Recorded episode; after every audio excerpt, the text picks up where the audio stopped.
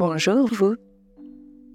Si vous êtes là à m'écouter en ce moment, c'est sûrement que vous avez entendu parler des bénéfices de la pleine conscience et que vous avez envie d'approfondir le sujet. C'est effectivement l'une des approches thérapeutiques les plus indiquées quand on a un TDAH, trouble du déficit de l'attention avec ou sans hyperactivité.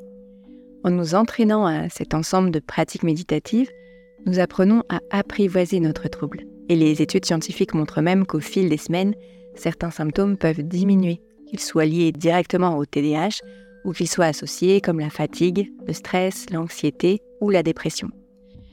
Mais tout cela, vous le savez sans doute déjà.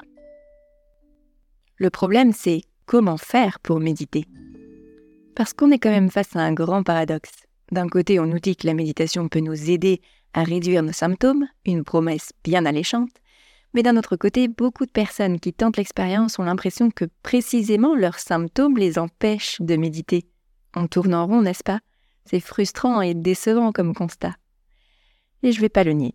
Le TDAH génère toutes sortes de difficultés qui viennent faire intrusion dans la pratique. Nous pouvons avoir du mal à rester concentrés sur l'exercice, à rester motivés et intéressés. On peut ressentir de l'ennui, de l'impatience, il peut y avoir beaucoup d'agitation mentale ou de rêverie qui nous font décrocher.